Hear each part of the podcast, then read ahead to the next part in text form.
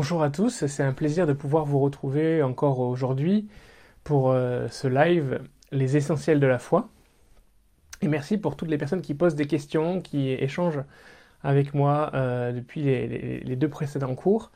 Nous voulons vraiment être à votre écoute et répondre aux questions qui sont importantes en revenant sur les bases de la foi, de l'enseignement biblique. N'hésitez pas à vous abonner à la chaîne Église Paris Métropole, à, activer les notifications pour pouvoir avoir toutes les informations de notre Église et, pouvoir profiter de tous les contenus que nous mettons à votre disposition. Alors, euh, aujourd'hui justement, comme il est prévu chaque semaine de répondre aux questions euh, des personnes euh, qui en posent, j'ai reçu cette question de, Cyrielle et je voulais y répondre, mais quelque part, en fait, cette question a orienté un petit peu la thématique de, de cette d'aujourd'hui et euh, je vais pouvoir à la fois répondre à la question mais un petit peu plus approfondir ma réponse à, travers euh, ce que je vais apporter ensuite. La question était celle-ci, que dire à ceux qui disent que la pandémie actuelle est le résultat de la, des actions des hommes sans Dieu?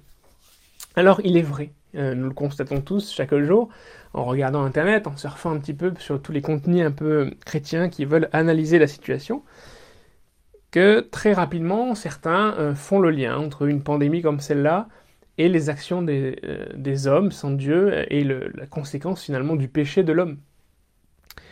Euh, j'aurais une, double réponse par rapport à cela. déjà, j'ai envie de dire non. Dites non aux personnes qui identifient cela d'une manière très simpliste. Dites non et invitez-les à plus plonger leur regard dans la parole de Dieu pour voir ce que Dieu dit. Je ne dis pas que la réponse est non, mais je dis soyons vigilants dans la manière dont nous jugeons les actions, dont nous jugeons euh, ce que nous vivons, les souffrances que nous traversons. Parce que euh, tous les cataclysmes, toutes les difficultés que le monde a traversées depuis sa création ne sont pas toujours la conséquence d'une punition divine, mais il est vrai, et nous ne pouvons pas le nier, que parfois euh, certains événements sont la conséquence d'une décision de Dieu. Alors ceux qui sont pour euh, euh, faire le lien entre cette pandémie et les actions des, euh, la conséquence des, des, actions des hommes trouveront des exemples forts dans la Bible en, allant chercher dans l'histoire de Noé par exemple. Clairement, là où Dieu décide de juger l'humanité à cause de sa désobéissance et de préserver une seule famille et quelques animaux finalement. Mais moi, je voudrais plutôt vous inviter à avoir une approche différente. Parce que dans ces temps, est-ce que l'important est de savoir quelle est la cause ou de savoir ce que cette situation nous enseigne? Ceux qui sont très dans le jugement en disant c'est la conséquence des actions de l'homme sans Dieu, arrêtons-nous quelques instants et, réalisons est-ce que ce jugement, est-ce que cette décision de sanctionner cet événement comme cela va aider, va nous aider à apporter l'amour de Christ autour de nous? Est-ce qu'en voyant un voisin, en voyant quelqu'un qu'on ne connaît pas dans la rue, si je me présente à lui et je dis, ben voilà, vous avez cette pandémie qui vous tombe dessus, c'est la conséquence de votre désobéissance à Dieu, est-ce que ce propos-là sert le royaume de Dieu, sert la cause de l'évangile? Vous allez me dire, oui, mais c'est important de savoir et de dire la vérité. Oui, mais le plus important, ce n'est pas d'expliquer les choses et de dire la vérité, le plus important plutôt, ce n'est pas de, comprendre les choses, mais c'est de toute situation en faire un moyen de salut pour les âmes. Moi, quand je lis la Bible, oui, je vois que Dieu a plongé euh, le monde dans un jugement au temps de Noé. Mais je vois aussi qu'à la fin de ce, déluge, Dieu a fait un serment et a dit Je ne détruirai plus euh, la terre. Je vois surtout que Dieu s'est présenté à nous comme un, un Dieu puissant, un Dieu plein d'amour, un Dieu compatissant, un Dieu riche en bonté, un Dieu qui veut attirer à lui les âmes, attirer à lui euh, les hommes qui souffrent et qui sont perdus sans lui. Alors, il y a quelque chose de vrai en disant que la pandémie elle-même est une conséquence des actions de l'homme, mais je vous invite à l'humilité. Parce que quand nous disons que c'est la conséquence des actions de l'homme, nous pouvons aussi réaliser que c'est la conséquence d'un mode de vie incontrôlé. La conséquence d'un mode de consommation qui nous mène à une perte générale. C'est la conséquence des hommes tout court.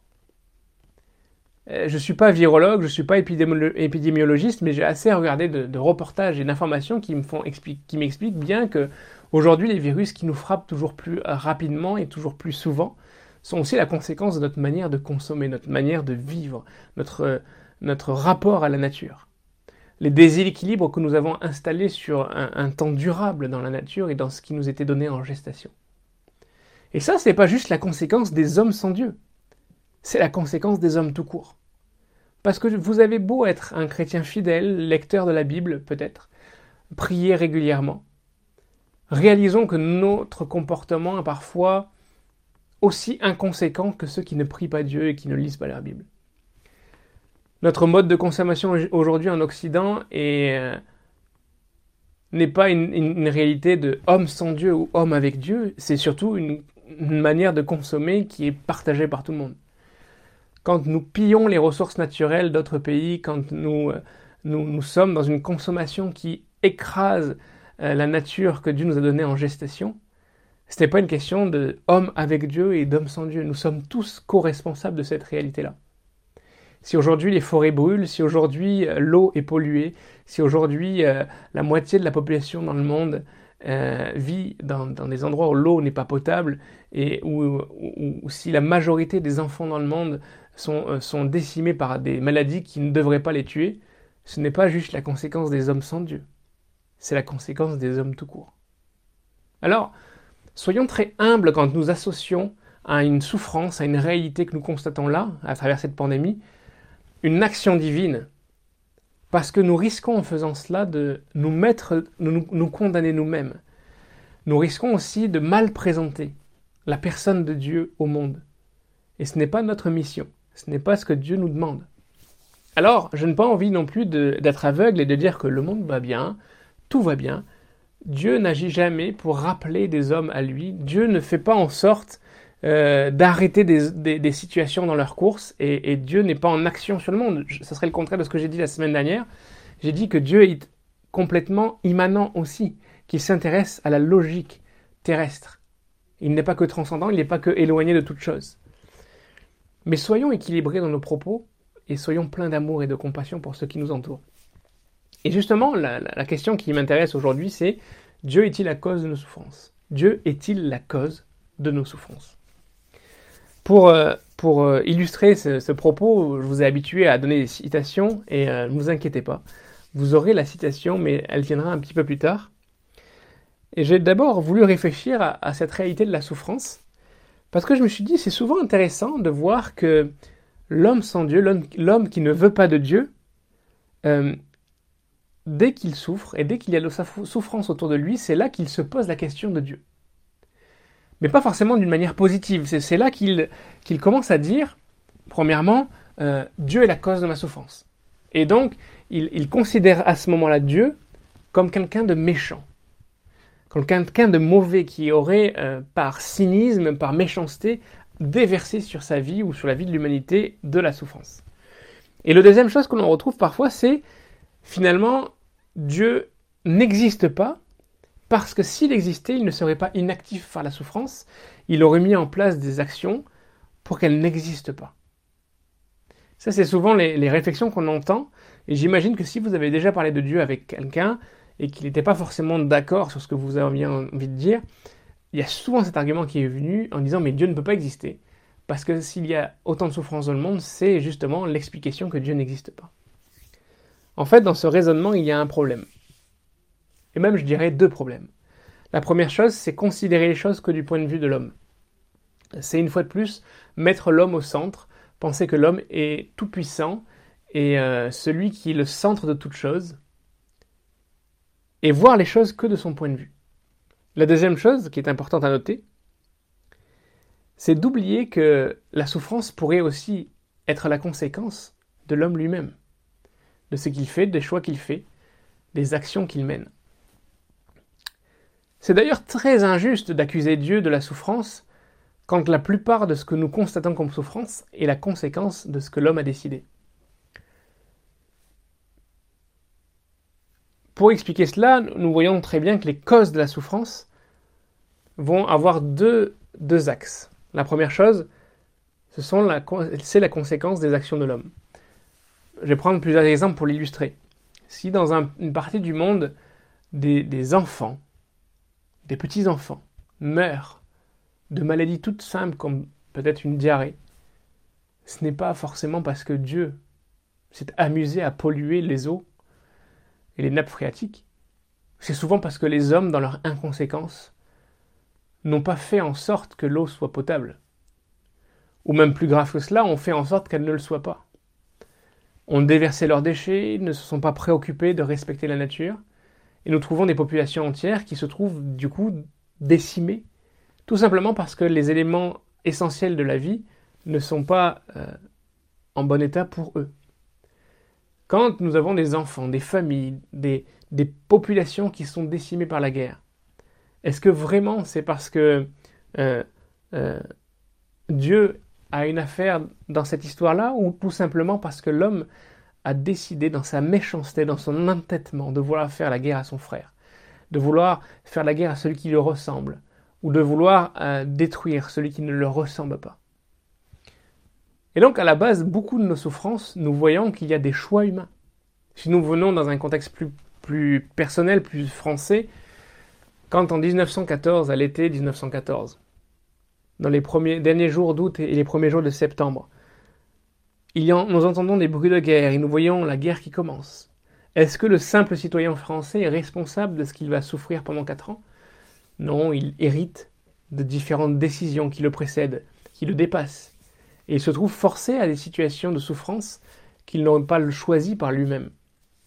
Donc il y a cette logique dans la souffrance qui est vraiment de, la conséquence des choses que nous héritons d'actions qui nous précèdent et qui nous dépassent. Mais la cause principale et la plus importante, il faut la trouver encore avant, dans la première des actions. Nous trouvons cela dans, la Genèse, dans la Bible, au début, dans les premiers chapitres, où nous voyons que Dieu avait créé l'homme à son image et qu'il avait instauré une relation, nous en, nous en avons déjà parlé, une relation entre sa créature et, lui, le Créateur.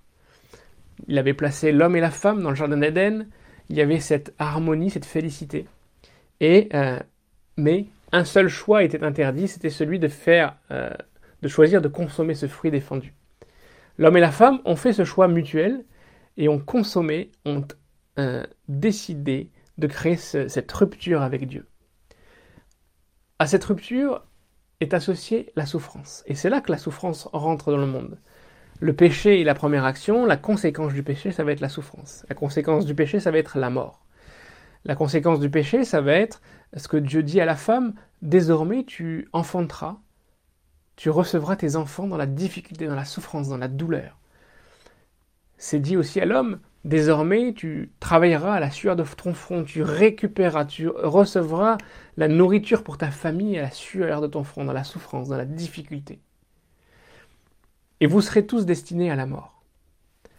De, cette première souffrance, de ces premiers choix, va venir la souffrance de, toute la suite. Parce que nous sommes toujours dans la souffrance vécue comme conséquence des actions de ceux qui nous précèdent. Mais dans tout cela, par rapport à notre relation à la souffrance, qu'est-ce que nous faisons en tant qu'hommes finalement? Nous ne cherchons pas l'origine, nous ne cherchons pas la cause, nous ne cherchons pas le pourquoi, parce que ce pourquoi-là nous remet en cause, parce que ce pourquoi-là nous, met face à des choix à faire, à des décisions à prendre. Mais du coup, nous préférons lever le point contre Dieu, nous préférons l'accuser, nous préférons dire, mais Dieu, tu es la cause de nos souffrances. Alors, Qu'est-ce que le, chrétien doit adopter comme position par rapport à cela? Comment vivre cela? Nous trouvons dans la Bible de réalité déjà, c'est que le chrétien déjà doit accepter que la souffrance fait partie de sa vie parce qu'il vit dans un monde déchu, parce qu'il vit dans un monde de péché. Et donc, la souffrance que nous vivons, c'est la même que les autres vivent. Ça nous renvoie à cette question à laquelle j'ai essayé de répondre en début en introduction. Quand nous disons que la souffrance, la pandémie est la conséquence des hommes sans Dieu, réalisons qu'elle est surtout la conséquence d'un monde déchu. Et que nous soyons rachetés, que nous soyons avec Dieu ou pas, nous sommes quand même vivants dans un monde déchu. Remarquez que le virus n'épargne pas les chrétiens. Le virus touche l'humanité dans tout son entier. Parce que Dieu nous n'a pas promis en héritage de son adoption en héritage du fait de devenir enfant de Dieu, d'être un disciple de Christ, n'a pas promis l'absence des souffrances, n'a pas promis l'absence de la mort, n'a pas promis l'immortalité terrestre. Il n'a pas promis euh, le fait que nous n'ayons pas mal, que nos corps ne font pas mal quand ils sont martyrisés.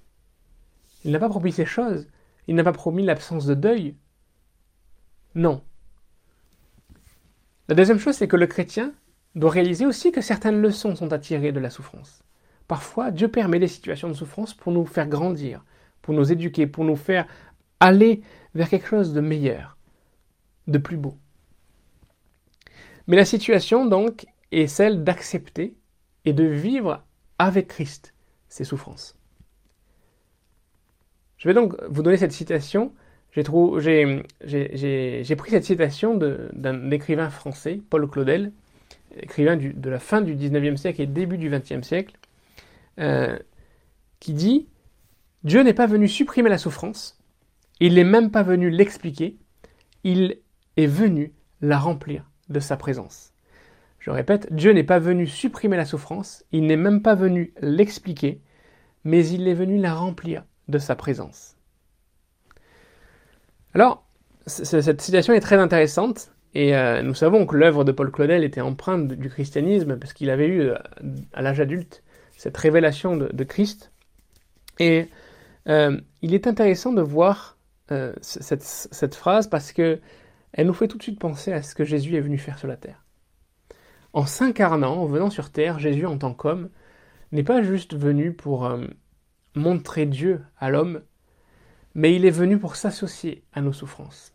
Il n'est pas venu pour ôter la souffrance de l'homme, il est venu pour vivre notre souffrance. Si nous plongeons nos regards dans Ésaïe, le prophète Ésaïe, au chapitre 53, nous voyons dans ce texte une prophétie qui s'associe qui, qui, parle de Christ en avance au Messie, la venue du Messie, et, plusieurs termes sont associés à, ce Messie. Il est parlé de l'homme de douleur, dans Exaïe 53. L'homme de douleur. Jésus-Christ fut marqué par la souffrance. Sa vie est une vie de souffrance. Et euh, je voudrais retenir ces trois points de cette citation pour parler de Jésus. Il n'est pas venu pour supprimer la souffrance. Au contraire, il a lui-même souffert. Prenons d'ailleurs pour, comprendre cela un texte dans l'Épître aux Hébreux au chapitre 5 et au verset 8. Il est dit, Hébreux 5, 8, Il a appris, bien qu'il soit fils, l'obéissance par les choses qu'il a souffertes. Dieu a souffert. Jésus-Christ a souffert sur cette terre, et sa souffrance n'était pas la conséquence des actions d'un homme sans Dieu, au contraire, elle était partie prenante de son ministère, de son témoignage, de ce qu'il était venu faire sur la terre. Même d'une manière ultime, il a souffert sur la croix, et c'est à travers ses souffrances, à travers ses meurtrisseurs, que nous sommes guéris, que nous obtenons le salut. Retenons bien cela.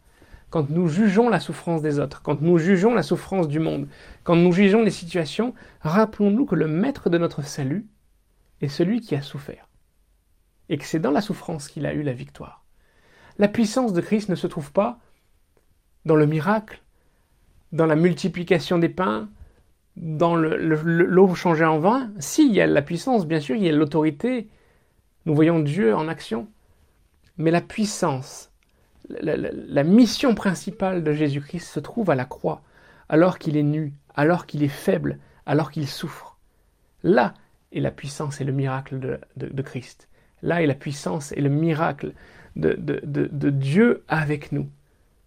Dieu avec l'homme dans sa souffrance, pour porter ses souffrances, pour le rendre libre, pour le transformer, pour lui donner de l'expérience. La deuxième chose de cette situation qui nous dit, il n'est pas venu l'expliquer. Et c'est ça tout le problème de l'homme. Le problème de l'homme, c'est de vouloir comprendre les choses, c'est de vouloir une explication aux choses. L'homme sans Dieu lève le poing et dit, si Dieu existait, il n'y aurait pas ces choses-là pourquoi il y a la souffrance, je veux comprendre pourquoi. L'homme avec Dieu dit, je veux comprendre pourquoi je souffre, pourquoi Dieu permet cette situation dans ma vie, je ne comprends pas. Et en fait, nous sommes tous ramenés à notre dénominateur commun d'hommes, d'êtres humains, avec ces questions, avec cette capacité à raisonner et cette incapacité à comprendre certaines des situations que nous traversons. Mais Dieu n'est pas venu donner une explication. Il est venu donner une espérance. Il est venu pour nous porter dans la souffrance, il est venu pour marcher avec nous dans la souffrance. mais il n'est pas venu pour nous dire pourquoi. Par contre, comme euh, cette citation le dit, mais il est venu la remplir de sa présence. Il est venu par sa présence, il est venu se manifester dans la souffrance et dans notre souffrance. Il est venu pour nous consoler quand nous sommes affligés. Il est venu pour nous guérir quand nous sommes malades. Il est venu pour nous aider à vivre cette maladie.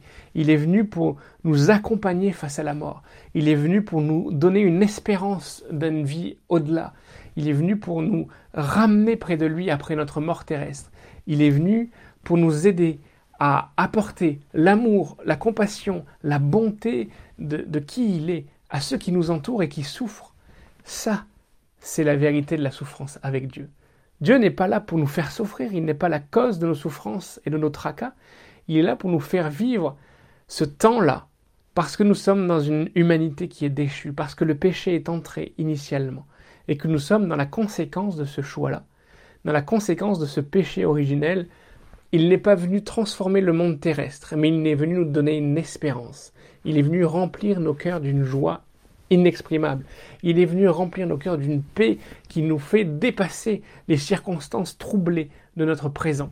Ça, c'est le ministère de Christ. Et je vais prendre un verset avec vous, et il faudrait l'apprendre par cœur, ce verset. Peut-être que vous le connaissez, c'est souvent des versets que l'on grave sur des plaques de bois et que l'on met dans, des maisons pour décorer. Nous savons, euh, pardon, Romains 8, verset 28, nous savons du reste que toute chose concourt au bien de ceux qui aiment Dieu, de ceux qui sont appelés selon son dessein. Et c'est souvent là que l'on s'arrête.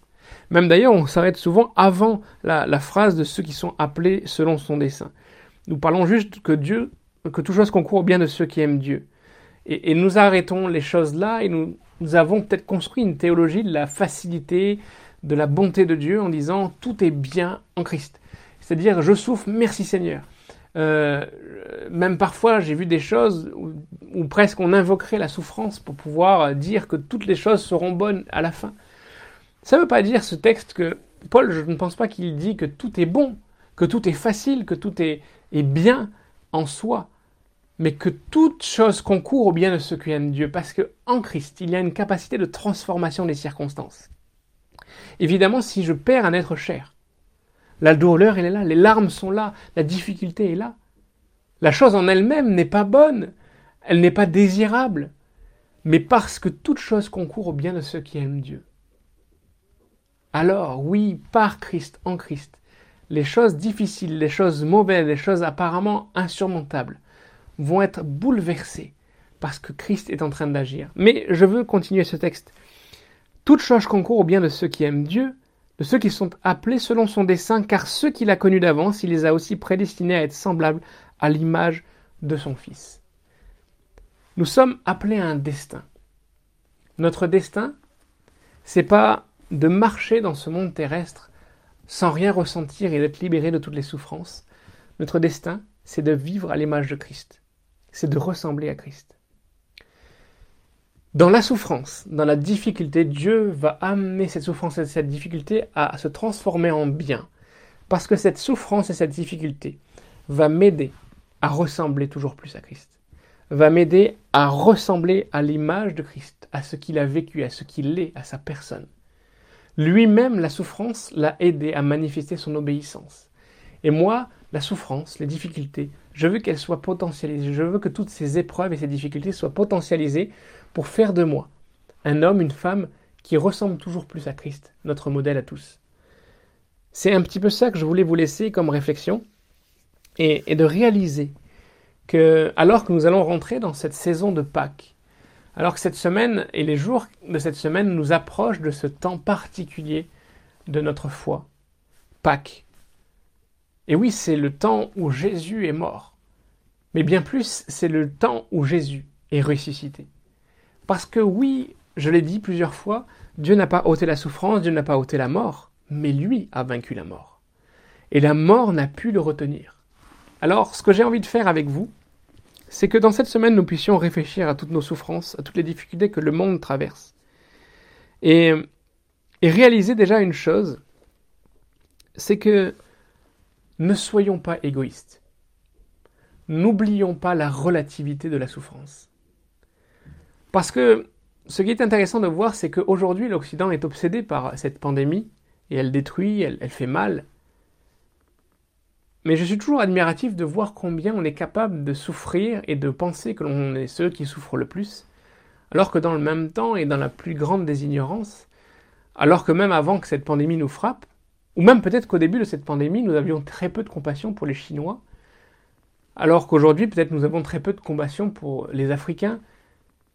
Peut-être que dans certains pays, aujourd'hui, le paludisme, le sida, la dysenterie, euh, tout un tas de, maladies vont, frapper des corps avec des chiffres tellement plus importants que ce que nous vivons et qui nous terrifient. Je ne suis pas en train de minimiser cette pandémie, mais j'ai toujours été admiratif de la relativité de la souffrance, de l'égoïsme de notre souffrance. Ce que j'ai envie de, faire avec vous cette semaine, c'est d'essayer de non pas nous centrer sur nos souffrances, mais de réaliser les souffrances de Christ.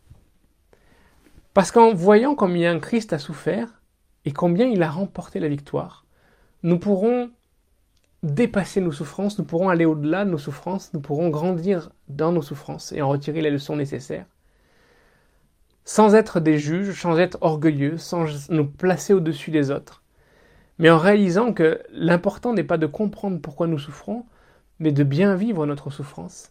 L'important n'est pas de comprendre que Jésus a souffert, mais de voir qu'il a vaincu la mort et qu'il est celui qui a ouvert cette porte de l'espérance. Alors ce que j'ai envie de vous inviter à faire d'ici la semaine prochaine, dans toute cette semaine qui nous amène vers Pâques, c'est de prendre les quatre évangiles, à la fin des évangiles, les derniers chapitres, et de voir la passion de Jésus-Christ dans les quatre évangiles, de voir comment Christ a souffert, de contempler ces textes et de vous placer devant Dieu et de dire Seigneur, je ne comprends pas tout sur la souffrance. Manifestement, nous souffrons, nous les hommes, mais je crois qu'en Jésus-Christ, tu as vaincu, toi, tu as vaincu la puissance du péché, la puissance des actions mauvaises, la conséquence de ces actions, et je veux me remettre totalement entre tes mains. Je veux vivre et je veux que nous puissions vivre ensemble une Pâque particulière un temps particulier où nous, allons vraiment réaliser que Christ est ressuscité, que, tout ce que nous traversons de difficile est de toute façon destiné à un destin bon pour ma vie afin de ressembler à Christ. Et donc, cherchons à ressembler à Christ pendant cette semaine, contemplant qui, est, qui il est et comment euh, nous pouvons euh, voir qu'à travers sa victoire sur la mort, nous avons la victoire sur tant de situations. Je veux vous inviter aussi à contempler en Jésus-Christ votre capacité à saisir la guérison sur les corps, à vivre le miraculeux au quotidien, parce que Jésus, par ses meurtrissures, a porté nos maladies à la croix. Et nous, nous voulons croire que nous ne sommes pas destinés à simplement souffrir d'une manière passive, mais à, à souffrir d'une manière active, c'est-à-dire à combattre aussi certaines difficultés dans la prière, à déposer nos fardeaux, nos difficultés au pied de Jésus-Christ qui lui a vaincu la mort. Rien n'a pu le retenir. Et oui, il fut cet homme de douleur, mais il est cet homme de victoire, celui qui nous ouvre ses portes d'espérance vers le salut. Alors vraiment que le Seigneur vous bénisse, vous accompagne dans cette semaine et, et vraiment vivez ce week-end de Pâques au pied de Jésus, en réalisant l'importance du salut qu'il a amené pour l'humanité, l'importance de l'espérance qu'il a portée à la croix dans la souffrance. Parce que c'est dans sa souffrance, dans sa résurrection, dans sa mort, dans sa résurrection, qu'il nous donne accès à des trésors inestimables, inestimables, à une relation belle, pure, sainte avec notre Créateur. Que le Seigneur vous bénisse et à la semaine prochaine.